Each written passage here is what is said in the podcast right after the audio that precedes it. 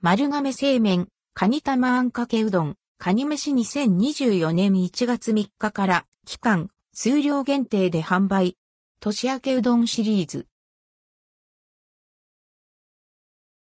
丸亀製麺、カニ玉あんかけうどん、カニ飯期間、数量限定丸亀製麺で、2024年1月3日から1月15日までの期間、本、ズワイガニを使用した新商品、カニ玉あんかけうどんとカニ飯が期間、数量限定で販売されます。シリーズ第3弾のこれら新商品は、新年の年明けうどんを全国で食べる機会として提供されます。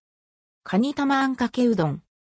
新商品のカニ玉あんかけうどんは、風味豊かな本ズワイガニのほぐし身とふわとろの卵、あんかけ、そして打ち立てのうどんが合わさった一杯で、どこを食べても贅沢な甘みと旨みが広がります。同商品は、全国の丸亀製麺で販売され、販売価格は、並890円、大1030円、特1170円、いずれも税込みです。